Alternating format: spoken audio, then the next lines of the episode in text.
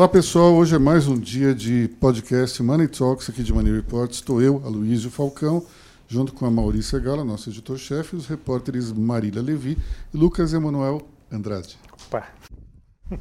Essa pausa foi providencial. Foi né? pro, pausa proposital. dramática.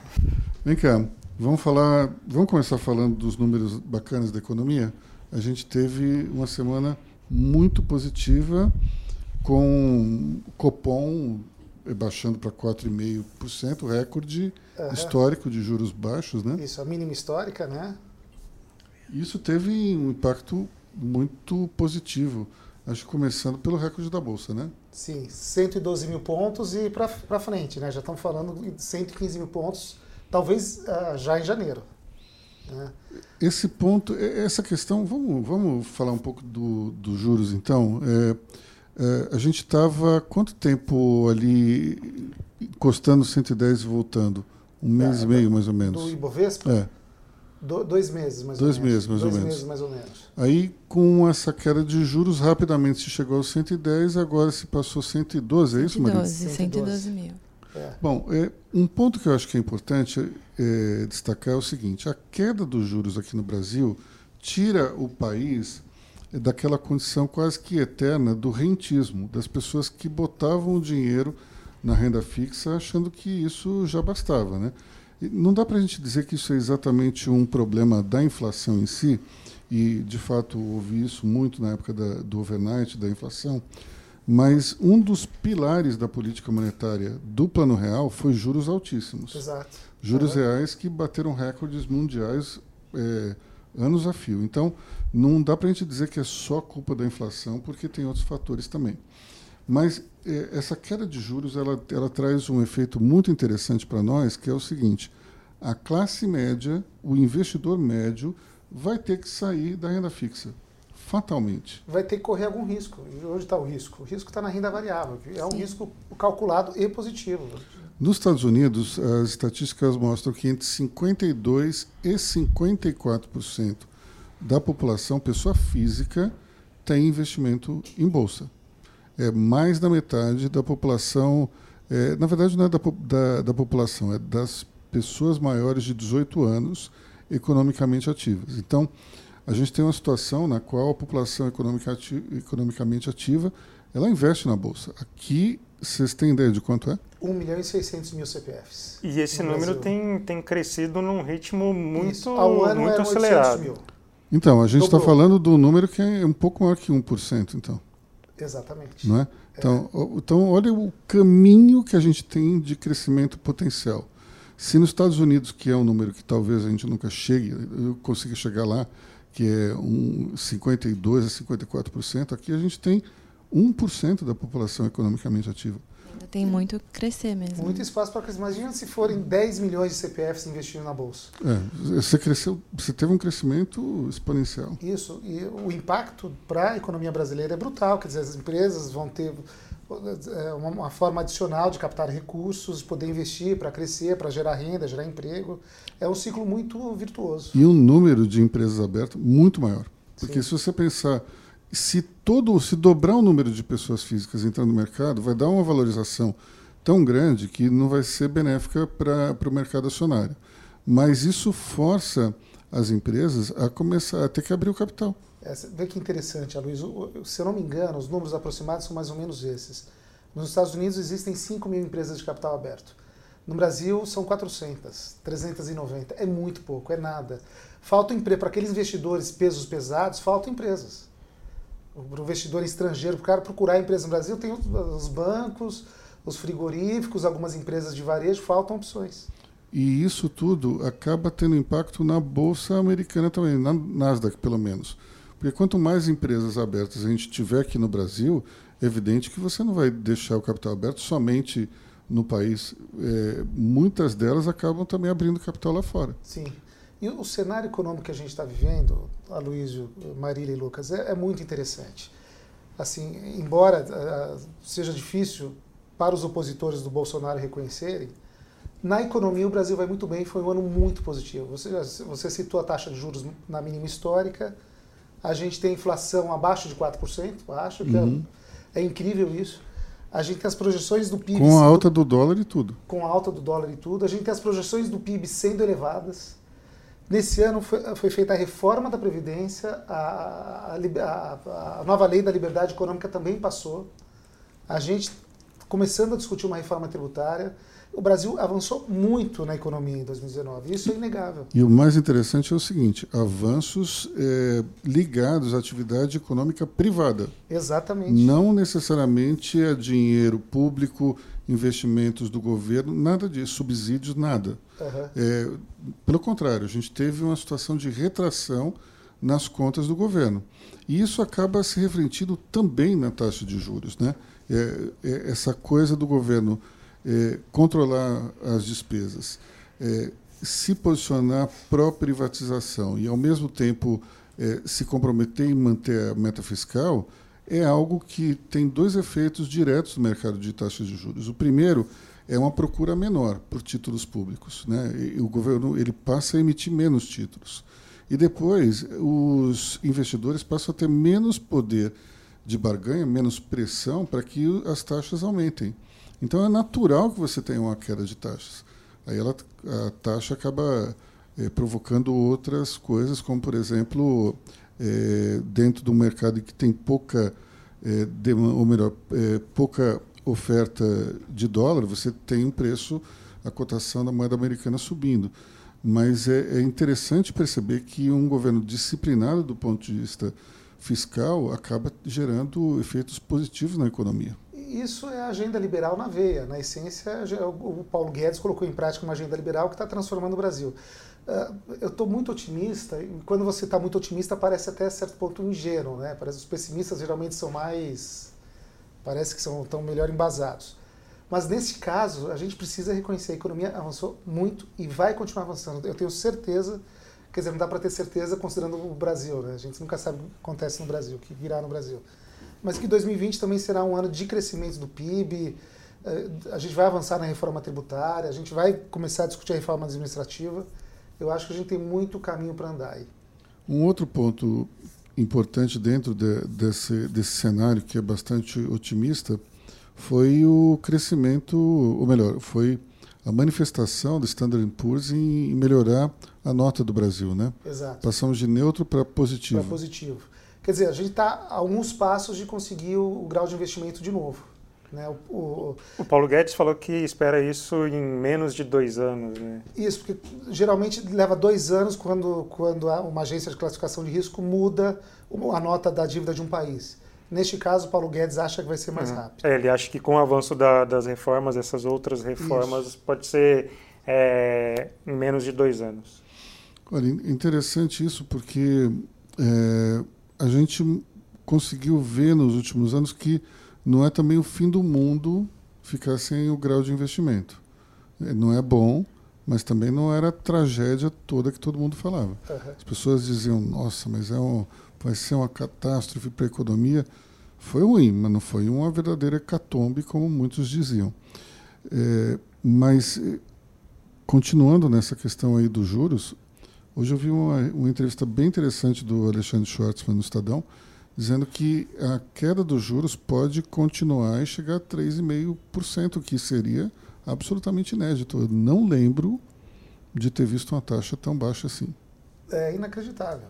O, na nota do, do Copom, né, no dia que saiu a, a, a taxa, a nova taxa, o Copom né? não deu nenhuma sinalização de que vai ter um novo corte, né?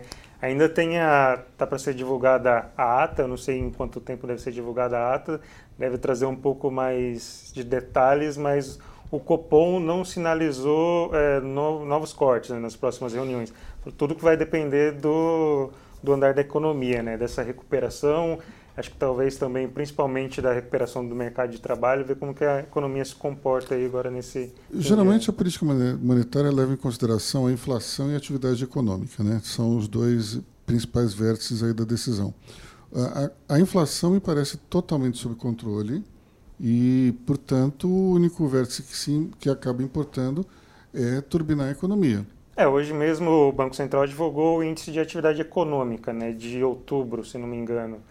É, a economia está crescendo num ritmo de, de 1%, acho que no acumulado dos últimos 12 meses deu 0,96%. Então, assim, está tá subindo. Na verdade, no acumulado do ano, a economia cresceu 1%.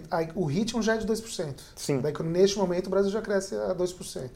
O, é. Pelo que eu li, o, o ritmo ele está mais para 3% no mundo privado. É que uh, o, o, o, investimento público que despencou, caiu. deu uma segurada. Então segura, mas na prática, no, no universo das empresas privadas, a economia está crescendo a um ritmo de 3% já. É, o que falta na economia para a gente ser justo aí é a geração de empregos num ritmo mais Sim. forte. É o que está faltando. É, que é o grande calcanhar de Aquiles ainda da economia brasileira. Agora, se, se o mundo privado começa a, a rodar numa velocidade de 3% ao ano, o, o, em 2020, com a economia um pouco melhor, é, com mais condições, mais reformas, isso pode subir a, a 5%, 6%, eu diria que 2020, com as eleições, a economia vai estar muito bem posicionada e uma, com uma queda muito grande no nível de desemprego. Aí a gente tem uma situação extremamente favorável para o governo Bolsonaro, especialmente se o presidente quiser se reeleger. Claro. Porque você vai ter um, uma economia extremamente favorável e a oposição fica com um discurso muito Vazio. mais voltado talvez para o comportamental, por conta de certas atitudes do presidente que não interferem diretamente na economia. Né? Mas, falando sobre isso, então, acho que seria interessante a gente abrir um, um capítulo comunicação, não só do presidente, como também dos ministros, começando pelo presidente, então, que chamou a ativista Greta, como é que é o sobrenome? Da... Thunberg. Thunberg. Sueca, né? É, Sim, sueca. sueca. Chamou a, a menina de pirralha e, enfim, um ou dois dias depois, a revista Time a colocou na capa com, com a personalidade, personalidade do ano. Do ano. É, evidentemente que uma coisa não tem nada a ver com a outra, né? Time não fez não teria dado tempo. Não fez isso de pirraça, né? já estava, já tava, a pirralha já tinha sido escolhida, né? De qualquer maneira. Mas o, o ponto interessante que eu vejo é que nós temos uma, uma, um descontrole verbal de coisas que são absolutamente inúteis. Para que chamar a menina de pirralha? Não dá para entender um negócio desse. E ele comenta as coisas como se estivesse na mesa de um bar, né?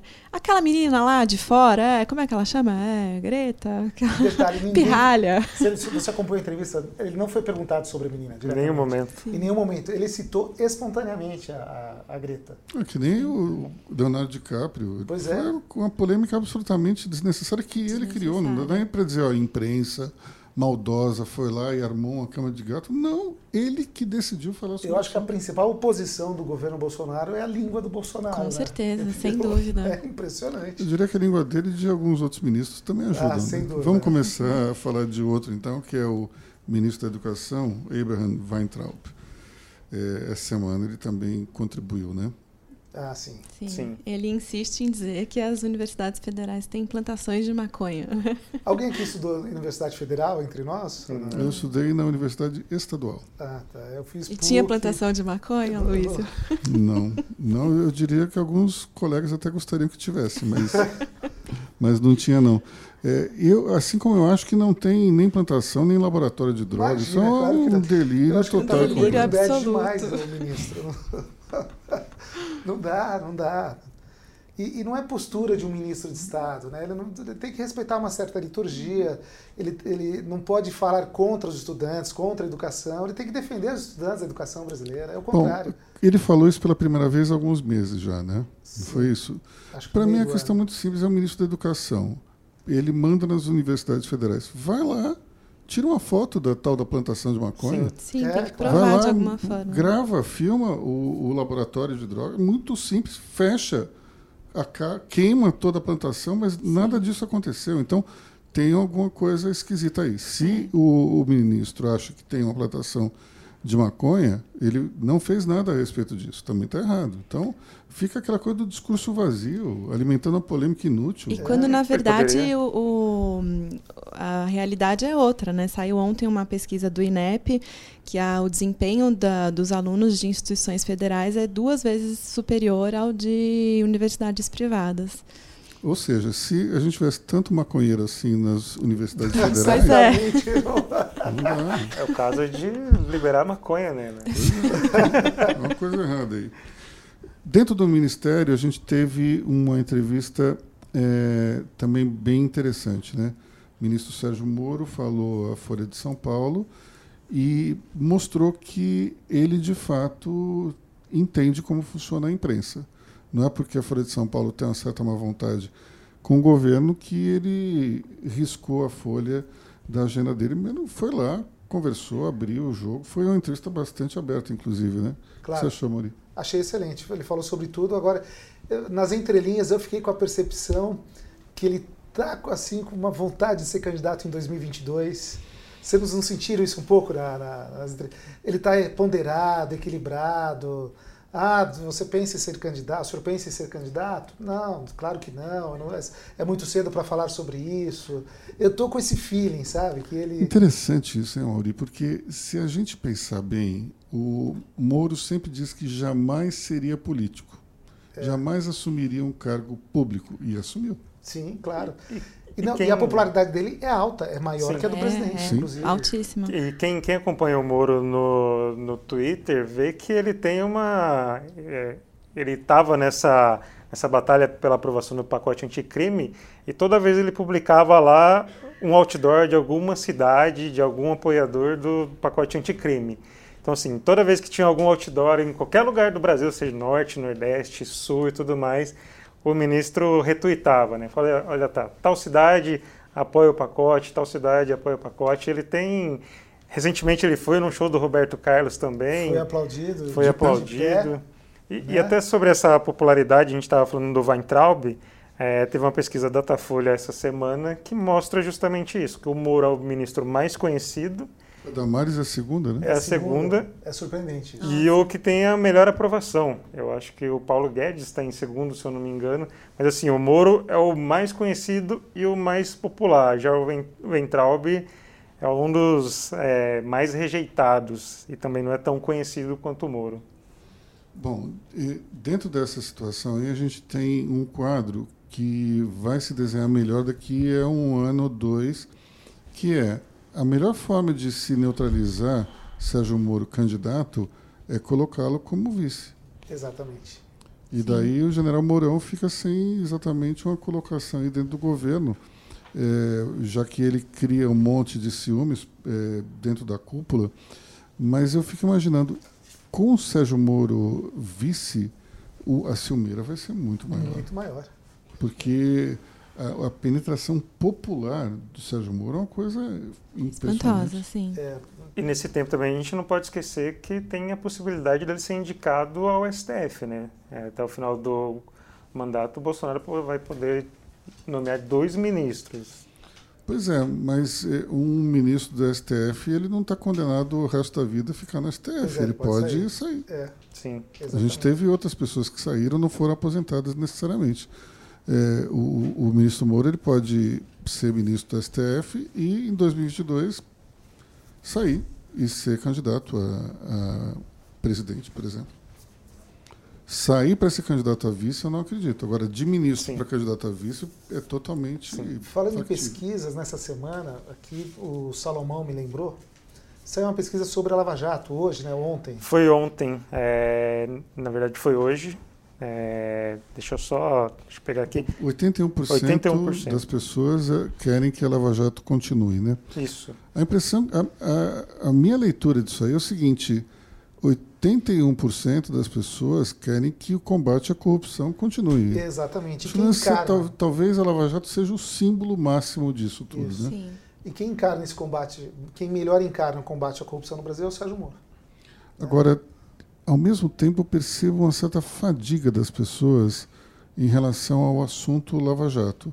A Lava Jato, se alguns anos atrás era meio que uma estrela nas conversas informais das pessoas, hoje ninguém está muito Já mais interessado em falar, né? fadiga, sim, sem dúvida. Acho que ninguém quer falar muito sobre. Você tem percebido isso também, Amorim? Talvez. Acho que as pessoas estão um pouco cansadas, né? As pessoas, acho que a grande preocupação agora, pelo menos na minha percepção, com as pessoas com as quais eu me relaciono, é a economia. Uhum. As pessoas querem ver o Brasil andar, ir para frente, crescer e, e, gerar empregos e tal. Eu acho que essa, a, a, economia é a grande questão nacional. Hoje. Talvez a questão do combate à corrupção seja algo que as pessoas queiram, queiram que fique no default. Talvez. Seja algo que não não, não vire uma moda, não seja passageiro, mas que esteja dentro das principais atribuições da sociedade. Não é nem do governo. Eu percebo cada vez mais que ninguém é, é tolerante com a corrupção. Antes havia, acredito que por parte da esquerda, uma certa tolerância é, com a corrupção, como se fosse um mal menor. Lembro muito de, de pessoas da velha guarda falando que eh, combate à corrupção era uma coisa da UDN, eh, citando eh, o partido do passado, que é a União Democrática Nacional, foi um, um dos grandes opositores ao governo Juscelino, Juscelino, depois um dos grandes apoios a, ao golpe de 64. Mas o fato é que a, a sociedade como um todo percebeu quanto pernicioso é o efeito da, da corrupção. E as pessoas não estão mais dispostas a tolerar esse tipo de coisa. Quando, quando é, se tem contato com os números do petrolão, é uma coisa assustadora. Sim. De quantos bilhões foram sacados da, da Petrobras e quanto de propina que se circulou.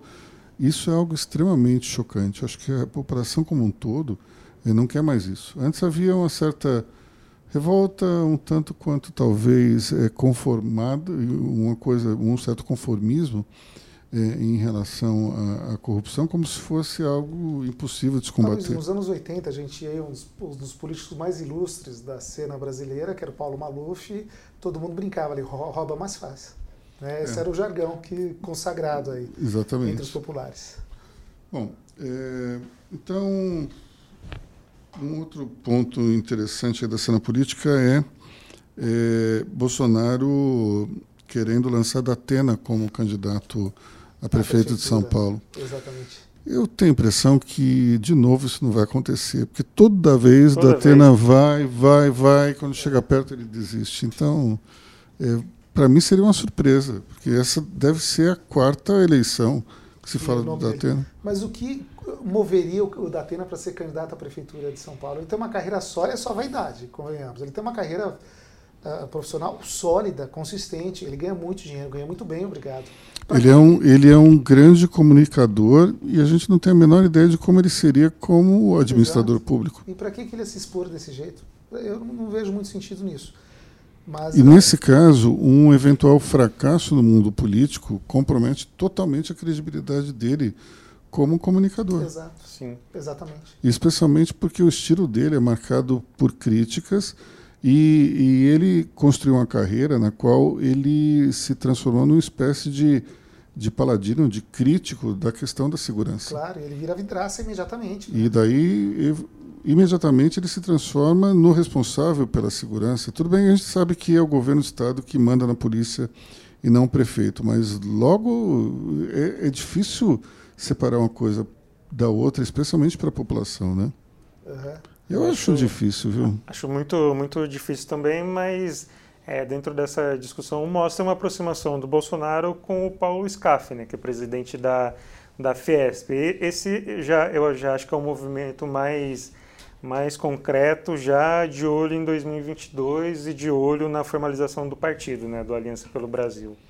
Mas aí SCAF seria um candidato ao governo do Estado? Ao governo do Estado sim, de São Paulo. Seria sim. candidato ao governo do, do, Estado.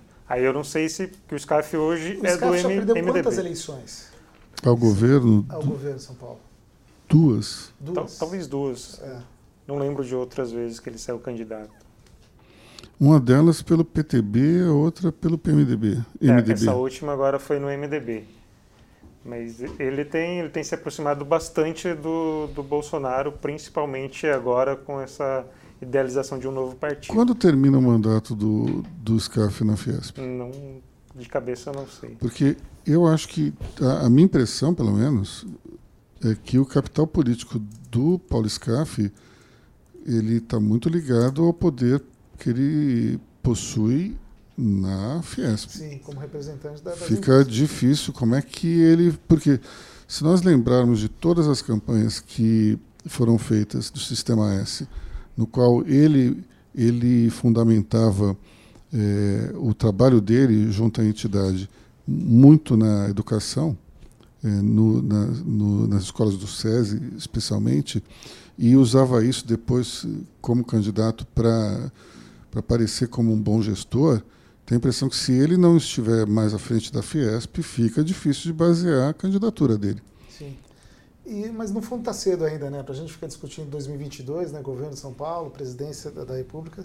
Acho que a grande, a grande. A impressão que eu tenho é que ele não pode mais se candidatar à presidência da Fiesp. Ele, a última vez já foi meio que uma interpretação um tanto quanto liberal do estatuto, mas que ele não poderia se candidatar novamente. Eu estava, enquanto a gente conversava aqui, eu pesquisei que ele pode ficar 20 anos à frente da Fiesp. Ele pode ficar como assim? Assim, o, desde, o, desde o início até o fim do mandato dele, eu não consigo identificar aqui quando, até quando vai o, o final do mandato, mas esse tempo todo dá 17 anos. Mas olha, dentro do sistema S, isso é uma prática um tanto quanto comum. Você vê as, os dirigentes se perpetuando é é, à frente das entidades assim durante anos e anos. É, no sistema S industrial é assim, no comercial é assim, da agricultura. É, eu não sei exatamente quanto tempo o Robson Andrade ele é o presidente da CNI, mas se você, muito tempo. se você puxar todo, todo a carreira dele dentro do Sistema S, você vê que ele está pelo menos 20 anos também, não como CNI, mas como uma federação regional. Então, é, é algo que meio que intrínseco a esse mercado. Isso você, só para a gente encerrar esse assunto, você falou, o presidente da Fiesp é muito importante no xadrez político, né? Você lembra do Mário Amato, né? Quando ele falou do Lula ali, né? Que, quantos empresários sairiam no Brasil? Não sei, ele falou. Mas era, não sei, era, é, era um Lula ganhar a eleição, milhares de empresários sairão Sim. no Brasil tal. Então o presidente da Fiesp, de fato, ele, ele é uma voz muito importante. Se o Paulo Scaff deixar a Fiesp, eu não sei se ele teria mais essa voz na sociedade. Aliás, o Maramato era um presidente da Fiesp muito interessante, né? Sim. Primeiro, extremamente espirituoso. Eu lembro que bom de entrevistar, bom muito demais. bom, muito bom. É. Mas um, um, ponto que vale a pena lembrar é o seguinte: no governo Sarney, é, lá pelas tantas, os empresários começam a ficar impacientes com o congelamento de preços e, num determinado momento, o Maramato, numa dessas entrevistas, diz assim: olha é, as empresas estão tendo prejuízo. Daqui a pouco vai haver uma desobediência civil e, as empresas vão, vão ter que romper com o congelamento. Bom, o, o presidente, na época, José Sarney, vai fazer um, um, um, discurso e diz que o plano cruzado continuava, apesar dos discípulos de Bakunin né, fazendo uma ligação ao anarquismo. o, o Mário Amato, uma das empresas dele, era uma destilaria. O que, que ele fez? Lançou uma vodka chamada Bacunim. Não, grande figura, grande figura, Mário Amato. Muito bom. bom é, panorama externo, acho que o grande, grande caso da semana é a vitória cachapante de Boris Johnson.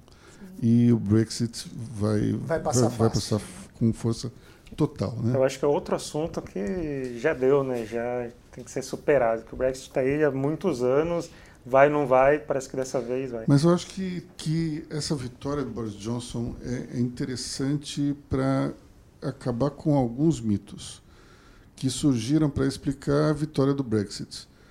O dia, o tempo naquele dia estava muito ruim. Isso. Os jovens não votaram porque porque, sei lá, o que teve um show de rock. Não, mas é que as pessoas acharam que já tinham. O Brexit já estava consolidado, por isso que não votaram. Não, pessoal. Os ingleses não querem fazer parte da União Europeia, simples assim. E o interessante na eleição do Boris Johnson também é a vitória acachapante do Partido Conservador, que significou a maior derrota do, do Partido Trabalhista desde 1935. É a menor bancada... É quase uma proporção de 3 para 1 é quase para 3 para 1. É impressionante. É a menor bancada dos trabalhistas desde 35. Isso é impressionante. É uma vitória do conservadorismo na Europa muito relevante. E, e vamos também combinar que eh, a Grã-Bretanha tinha entrado mais ou menos no, na União Europeia, né? porque fazia parte da União Europeia, mas a moeda era deles, Sim. não era o euro. Sim. Então isso sempre deixou a, o, o Reino Unido com um pé para fora da União Europeia. Na hora que ela quisesse sair, ela sairia tranquilamente. Se a moeda fosse o euro, isso não seria muito fácil. Sim. Mas tudo bem que tem implicações burocráticas complicadas, mas é muito mais fácil sair da União Europeia tendo a própria moeda do que sem tê-la. E agora até 31 de janeiro né, que ele tem para. É. É, isso traz até 31 de janeiro de 2020, mas pode votar um acordo antes. Isso. Agora a gente tem, tem uma grande dúvida pela frente, que é a seguinte. É, um dos principais é, pontos de discórdia do Brexit é que a indústria inglesa sofreria represálias da União Europeia, no sentido de que as tarifas subiriam e a indústria automobilística estaria no centro desse, desse conflito.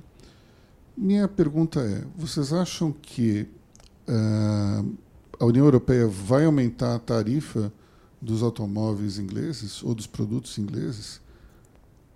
É um, vai ser um, vai ser interessante ver Sim. o que vai acontecer. Tem, tem teoria para todos os lados, né, Luiz? Tem muita gente que achava que ia ter uma debandada de empresas do Reino Unido, outras. Eu não, eu não vi debandada nenhuma até agora, né? Tudo Houve... bem que não teve o Brexit de fato. De fato. Mas eu também não estou vendo essa, é. essa disposição toda das pessoas pois saírem. É. De... Acho que houve algum um ou outro caso pontual de alguma, acho que uma empresa, uma gigante holandesa acabou saindo, né? Eu não lembro qual empresa que era, mas a debandada que de fato não houve. O que né? vai haver, é, eu, eu vi hoje uma coisa muito interessante que é o seguinte: para os ingleses o Brexit tem muito mais a ver com controle de imigração do que qualquer outra coisa. Porque por conta do Brexit, você teve uma entrada mais fácil de pessoas de outros países, é, que isso era algo que estava incomodando o, o, britânico médio.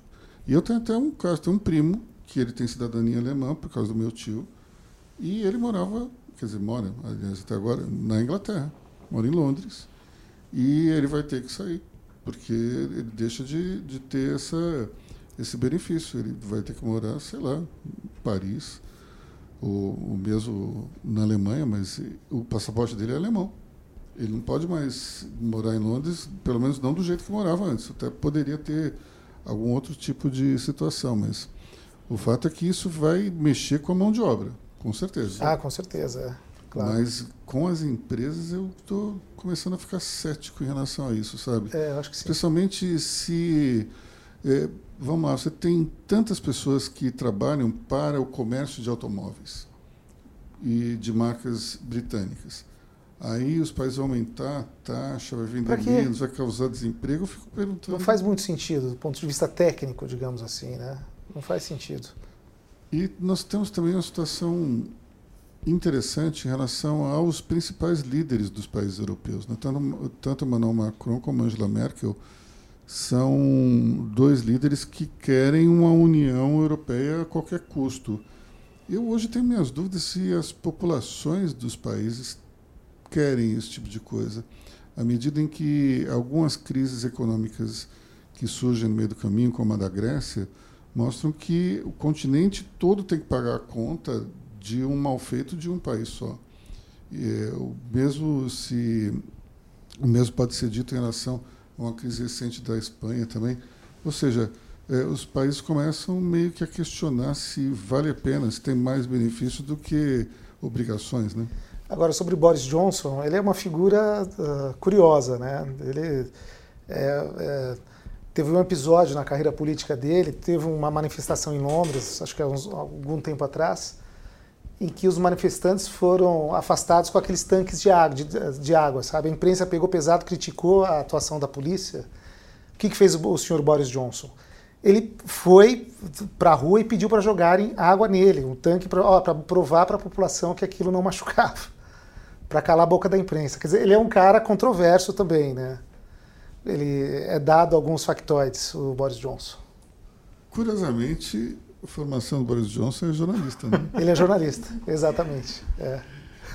então, e, e, teve até uma certa confusão na, na, no começo da carreira dele, eu não lembro direito, mas é, ele não é exatamente muito bem visto dentro da imprensa é, é, por conta é. desse passado dele. Ele começou a fazer a carreira dele na Olimpíada de Londres, né? ele era o prefeito de Londres, foi aí que ele ganhou né, alcance nacional. Bom, falando de falando então de diplomacia, é, e a opinião de vocês, principalmente você, Lucas, que é, é o chefe da, da, editoria Rodrigo Maia, o que você acha dessa carreira de chanceler acidental do Rodrigo Maia? Rodrigo Maia está vestindo a camisa aí de chanceler ou de primeiro-ministro, né? É, tentar buscar algumas conciliações aí.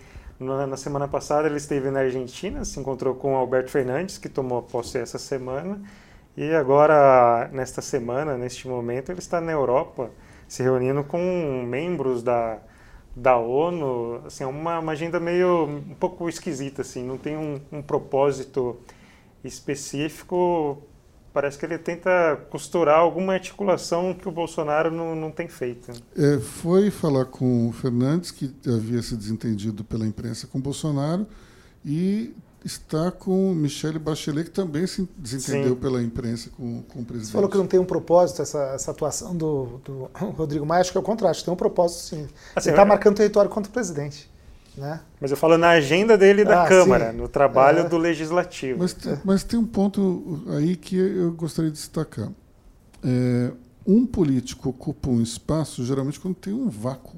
Exatamente. E nós é. temos um chanceler que ele fica falando algumas asneiras, dando asas a teorias da conspiração, e ele não faz o que ele tem que fazer. Um chanceler ele tem que ocupar um espaço muito claro no sentido de defender o país, da sua soberania, mas principalmente trabalhar a favor é, da economia do Brasil. E isso o cara perde mais tempo falando mal dos outros e criando conjecturas do que é, sendo de fato um diplomata. Portanto, se tem um espaço vazio, alguém vai ocupar. Claro. E a principal crítica do Maia para o Ernesto Araújo foi isso, que o Araújo é, teve esse alinhamento com os Estados Unidos, um alinhamento muito mais ideológico. Também até no, no corpo técnico do, do Itamaraty, que o Araújo buscou pessoas é, mais alinhadas ideolo ideologicamente Seriam mais olavistas, talvez? Sim. Então, assim, não deu tanta atenção a um corpo mais, mais técnico, né? A gente vê, por exemplo, no Ministério da Economia, tem uma gestão mais técnica, é, mais especializada. O Araújo é um pouco já mais ideológica. Olha, ministro ideológico é algo que a gente sempre teve. No, no caso, acho que do Ministério de Relações Exteriores, eu nunca eu tinha visto. Foi a primeira vez, talvez, que isso tenha acontecido. Mas é, hoje a diplomacia está ligada diretamente ao resultado comercial do país, especialmente acho, desde talvez da gestão FHC, você tinha alguns alguns é, embaixadores que atuavam como ponta de lança comercial mesmo. E, e, de fato isso é importante. Quem faz a gestão de tudo isso é o chanceler. O chanceler não pode ficar brigando. O chanceler é, é eu faço um, geralmente um paralelo entre o Ernesto Araújo e o Fábio Weingarten, que é o secretário da comunicação. Tanto o secretário da comunicação como o, o chanceler estão sentados em suas cadeiras para aparar arestas. Eles não estão para criar briga ou para fomentar brigas. E a impressão que eu tenho é que eles, os dois eles têm um, um, apreço pela briga muito grande. Na verdade, esses dois cargos eles existem para fazer o contrário, que é abaixar a bola, é fazer uma aproximação, é falar com os adversários, trazer os adversários para mais para perto, não o contrário. Agora, nesse pragmatismo aí necessário para as relações internacionais, uma boa iniciativa foi o presidente Bolsonaro ter enviado o Mourão para a posse do Fernandes na Argentina, né? Exatamente. Ele mostrou um pragmatismo que, que me surpreendeu. Antes disso, reconhecendo a importância da Argentina como parceiro comercial. Exatamente, que é o que precisa ser feito. Quer dizer, para além das diferenças ideológicas, os dois pa países precisam fazer negócios. A, a, impressão que, que me passa nessa situação é que o presidente ele tem alguns arroubos verbais, mas depois de algum tempo ele chega a conclusões interessantes. Primeiro, ele queria um alinhamento absolutamente total com, com os Estados Unidos e mostrava sinais de que a China talvez não fosse o melhor parceiro comercial repetindo o que o, o ideólogo, né, como dizem, Olavo de Carvalho falava até então. Ao, com o passar do tempo, ele foi mudando de posição. Deixou de ser um, um, uma pessoa totalmente alinhada ao Trump e passou a abrir espaço é, para a China. Visitou a China, até disse que a China não era comunista. Não sei como ele chegou a essa conclusão, mas enfim. Mas, de qualquer maneira, foi um aceno importante do presidente. Claro. É, apesar de ter torcido pela vitória de, de Macri, que perdeu na Argentina, e depois ter, ter soltado dois ou três desaforos em direção ao Fernandes, é, depois o, o, presidente ele percebe a importância e manda o vice-presidente para a posse. Então, é preciso reconhecer que, apesar da incontinência verbal, depois de um certo tempo, o presidente ele ouve a voz da razão. É, Isso é importante. Inclusive, está sendo costurado um encontro entre os dois, né? Exato. Não sei se seria aqui no Do Brasil Bolsonaro ou na né? Argentina, né? mas pode ter um encontro entre os dois ainda. Aí a gente não sabe exatamente quem teve maior interferência nisso. Foi Rodrigo Maia, foi Mourão, foi a turma do Deixa Disso lá da Argentina. Mas o fato é que essa aproximação ela é importante. Não adianta, é, é, não adianta a gente pensar que o Brasil ele, ele sobrevive sem o comércio com a Argentina. Sobrevive, é claro, mas, mas é importante. Agora, tem um outro ponto que é a crise econômica deles não é de rápida duração. E de terceiro lugar no ranking de comércio exterior com o Brasil, eles vão cair para um quarto ou quinto lugar, mais ou menos. Ou seja, a gente está também dando importância à Argentina que ela não terá. Ela vai perder eh, um espaço e relevância dentro desse ranking de comércio exterior. Talvez a maior importância seja falando do Mercosul, que o Mercosul tem esse acordo com, com a União Europeia, talvez a, a parte mais significativa seja nesse sentido, né? ter é, esse entendimento com a Argentina, com o Chile, com o Uruguai, de olho nesse acordo com, com a União Europeia. É verdade, mas ao mesmo tempo, eu sinceramente eu fico, eu tenho minhas dúvidas se, se de fato esse acordo vai sair algum dia, sabe? Porque nós nós temos essa conversa primeiro há muito tempo, aí no momento em que surge uma possibilidade de fazer um acordo com os Estados Unidos, daí já vem uma série de questionamentos dos europeus. Acredito também que essa briga é, em torno do, do, da atuação ambientalista do Brasil ela é uma briga muito mais política do que necessariamente técnica. E por conta disso, dos interesses do agronegócio francês, alemão, de outros países europeus, se cria uma série de pressões que talvez esse acordo da União Europeia com o Mercosul nunca saia do papel.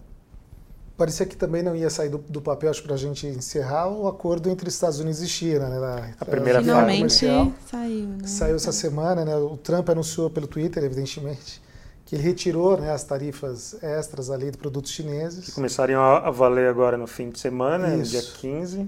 E, inclusive, essa é uma das razões da disparada da Bolsa hoje, né, Sim, Maria? sem dúvida. Mas o, o, alguma coisa vai aparecer, porque do, do ponto de vista do Trump, o, a briga com a China ela é uma briga para a geração de empregos dentro dos Estados Unidos.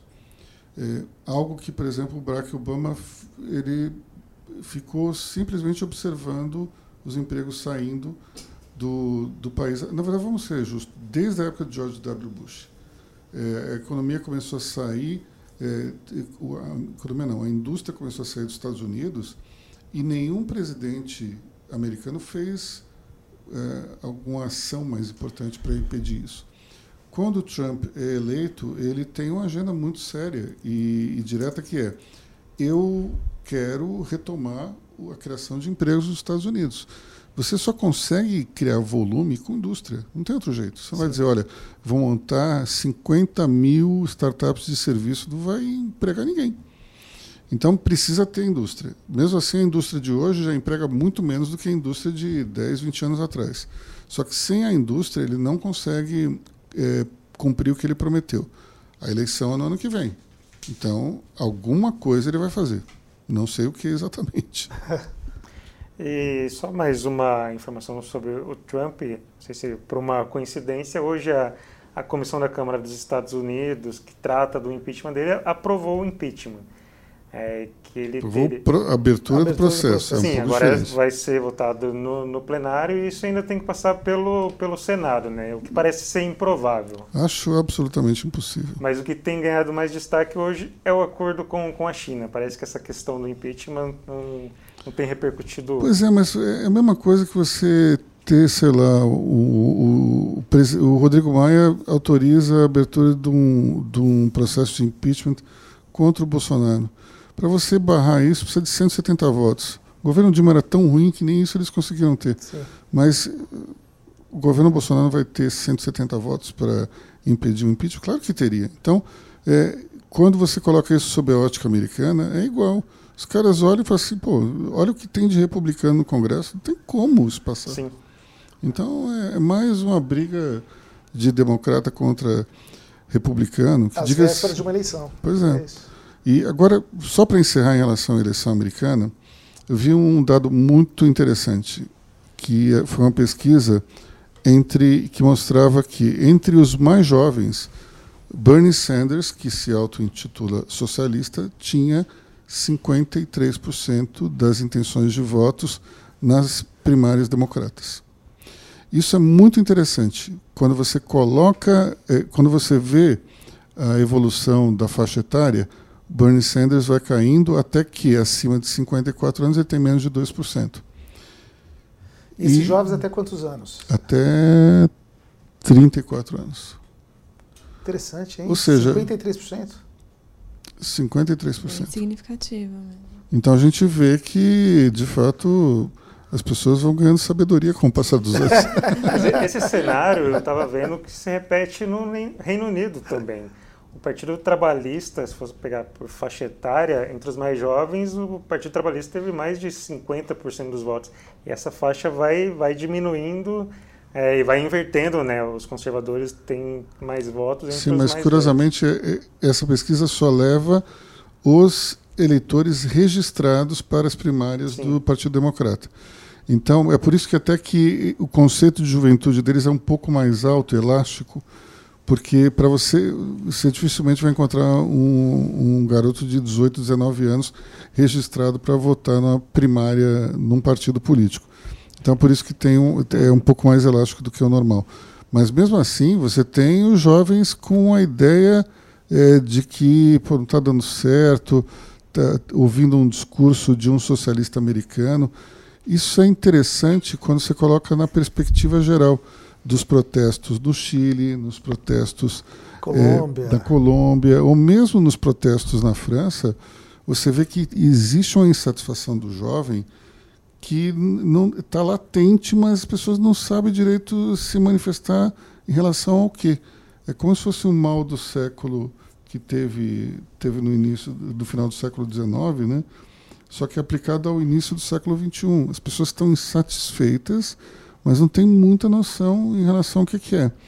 Se a gente tra traçar um paralelo entre o que acontece hoje e o que aconteceu no final do século XIX, foi a criação é, da indústria, já estava se inventando a energia elétrica.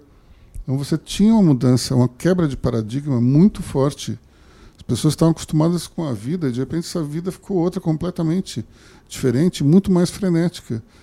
Talvez a gente esteja numa situação parecida. Nossa vida 15, 20 anos atrás era uma, hoje ela é completamente diferente. Claro, e com agravante, né? Porque se, se, lá no passado a transformação significava geração de empregos, né? as indústrias surgindo ali. Hoje é o contrário. Hoje é o contrário. Ou seja, é, existe uma insatisfação generalizada que muitas vezes pode convergir para a economia ou para a política, mas eu sinceramente acredito, e digo isso da minha intuição, porque não tenho nenhum dado para corroborar isso, seria até interessante a gente pesquisar um pouco, é, aproveitar que temos uma pessoa ligada às ciências sociais aqui na, na redação, é, tentar pesquisar um pouco qual é a origem desses, desse tipo de fenômeno, porque é, ocorreu, por exemplo, no Chile e na Colômbia. A Colômbia teve um crescimento econômico seguido, expressivo, nos últimos dois anos. É, o Chile também não passou por nenhuma recessão nem nada. Os índices de mobilidade social do Chile são bons. Como... a desigualdade social é bem elevada, né? Em relação ao quê?